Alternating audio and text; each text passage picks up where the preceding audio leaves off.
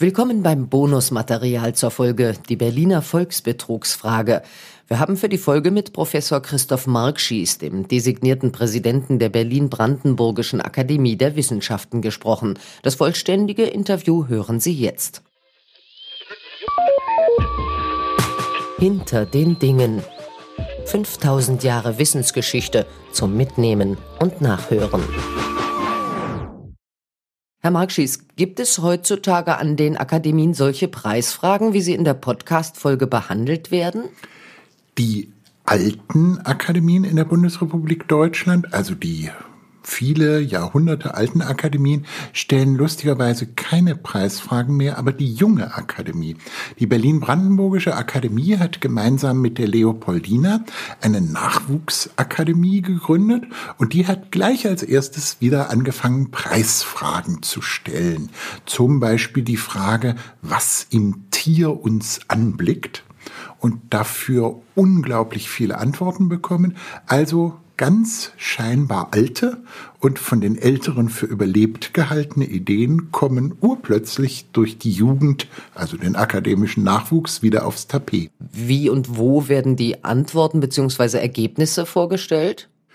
Bei der Jahresveranstaltung der Jungen Akademie werden die interessantesten Ergebnisse, und das sind heute durchaus nicht mehr nur Texte, es sind manchmal auch Filme, es sind Performances, Skulpturen, werden präsentiert und vorgestellt.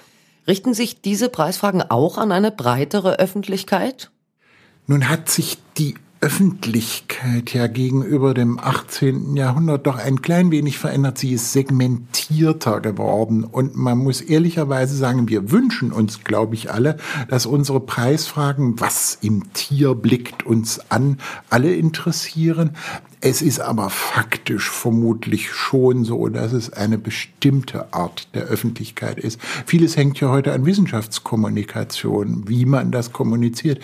Vor unserem Akademiegebäude auf dem Gendarmenmarkt steht eine große Litfaßsäule und wenn man auf der Litfaßsäule die Preisfrage und einen entsprechenden Link zu einer Homepage angibt, klicken das natürlich schon eine ganze Menge Leute an. Man darf sich aber, glaube ich, auch nicht äh, über die Reichweite insofern Illusionen machen, dass man sich vorstellt, man spricht nun vom Bauern an der Oder bis zum Stahlarbeiter in Bochum, wenn es das da überhaupt noch gibt, alle Menschen an.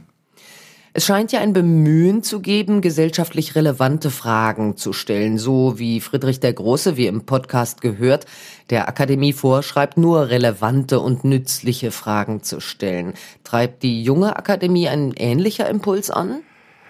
Das ist vergleichbar. Man könnte sogar noch einen Schritt weitergehen und sagen, ähm, in der Wissenschaft insgesamt und auch in den Akademien gibt es was der alten Preisfrage Vergleichbares. Früher hat Wissenschaft, und da waren die Akademien ganz vorn dran, etwas produziert und gehofft, die Öffentlichkeit nimmt das ab hat ein Band Marx Engels Nietzsche griechische Inschriften in Schweinsleder gebunden ausgeliefert und manche Leute haben drin gelesen. Heute versuchen wir die Fragen, zu denen wir antworten, mit der Öffentlichkeit gemeinsam zu finden. Englisch, wie Wissenschaftsenglisch im Augenblick immer ist, Open Science. Also die Grundvorstellung, dass die Agenda der Wissenschaft nicht von den Wissenschaftlerinnen und Wissenschaftlern allein gesetzt wird, Wobei man immer darauf achten muss, das ist ja in der Preisfrage auch so, die Souveränität und Freiheit der Wissenschaft gewahrt bleibt. Nicht alle Wissenschaft ist verzweckt und macht nur das, was irgendwer von ihr haben will. Sie hat auch einen kritischen Impuls, aber wir entwickeln Forschungsfragen gemeinsam mit der Öffentlichkeit, für die wir forschen. Und das ist ein bisschen äh, transferiert die Idee der Preisfrage in die Gegenwart. Grenzt sich die Akademie auch heute noch so dezidiert von den Universitäten ab? Also Abgrenzung ist nie gut in einer Epoche, wo die Fragen so kompliziert geworden sind. Nicht nur die Preisfragen, dass man Teams braucht, die sie beantworten. Nein, ich glaube, neuzeitliche Entwicklung hat immer mit Funktionsdifferenzierung zu tun. Ich bin Theologe, ich kann aber inzwischen keine Kranken mehr heilen. Dafür gibt's hochprofessionalisierte Medizin. Meine Aufgabe hat sich präzisiert und ist komplexer geworden, aber auch ein bisschen in der Reichweite kleiner. Und so ist das mit Akademien. Die erfüllen sehr bestimmte Aufgaben. Wir machen Forschungen von so langer Dauer, dass die an Universitäten nicht funktionieren. Aber wir können sie nur mit Universitäten zusammen machen. Denn wer soll denn forschen? Das müssen ja die Leute sein, die an den Universitäten ausgebildet werden. Und irgendwann hat man vielleicht auch mal keine Lust mehr, Schweinslederbände, inzwischen ja digitale Editionen von Nietzsche, griechischen Inschriften und Marx Engels herauszugeben. Also das Wissenschaftssystem ist ja ein lebendiger Kreislauf, in dem Akademie ein Teil der wissenschaftlichen Biografie ist. Und insofern arbeiten wir mit den Universitäten eng zusammen, werden in Zukunft noch enger zusammenarbeiten, weil eine der Dinge, die ich mir für die Berlin-Brandenburgische Akademie vorgenommen habe, eine viel, viel engere Zusammenarbeit mit den wunderbaren Universitäten im Berlin-Brandenburger Raum ist.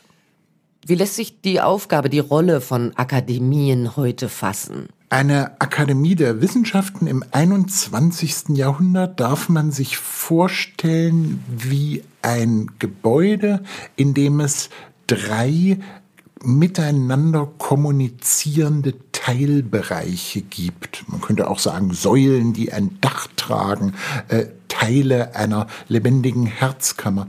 Das eine ist, es ist eine geisteswissenschaftliche Großforschungseinrichtung. Die Berlin-Brandenburgische Akademie ist die größte geisteswissenschaftliche Großforschungseinrichtung, die Projekte betreibt, die langen Atem brauchen. Griechische Inschriften werden immer gefunden. Da muss es Leute geben, die die auswerten und so zur Verfügung stellen, dass man weiß, was da interessantes Neues gefunden ist und wie das unser Bild von der Geschichte der Antike verändert. Dann ist eine Akademie eine Einrichtung, äh, in der Gesellschaft und Politik beraten werden. Die Berlin-Brandenburgische Akademie hat mal Gesundheitssysteme in Europa verglichen und eine große, dicke Analyse dazu geschrieben und 20 Seiten für die Bundestagsabgeordneten, die das zusammengefasst hat. Nicht im Sinne von, ihr müsst so reformieren, sondern das sind die drei Optionen. Für die spricht das, für die spricht das. Also zweite Herzkammer oder Säule Politikberatung. Und die dritte ist das, was man früher Gelehrtengesellschaft genannt hätte. Eine Gruppe von herausragenden Wissenschaftlerinnen und Wissenschaftlern, die neugierig aufeinander sind und sich Zeit nehmen, Fragen in Ruhe miteinander zu besprechen. Und in der Kombination der drei, also die Wissenschaftler könnten sich auch im Lokal treffen und die Großforschung könnte auch auf der grünen Wiese stattfinden und die Politikberatung könnte auch im Flugzeug nach Brüssel stattfinden.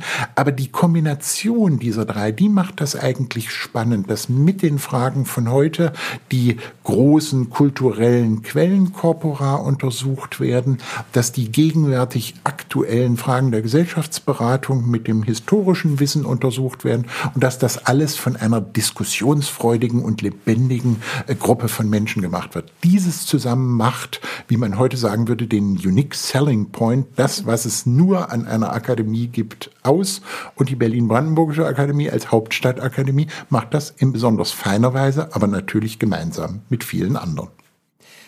Vollenden Sie bitte den Satz. Für die Berlin-Brandenburgische Akademie der Wissenschaften wünsche ich mir in Zukunft für die Berlin-Brandenburgische Akademie der Wissenschaften wünsche ich mir in Zukunft, dass sie ein quicklebendiges Laboratorium von Aufklärung durch Wissen in der Mitte Berlins ist und bleibt. Und noch mehr wird. Hinter den Dingen. 5000 Jahre Wissensgeschichte zum Mitnehmen und Nachhören.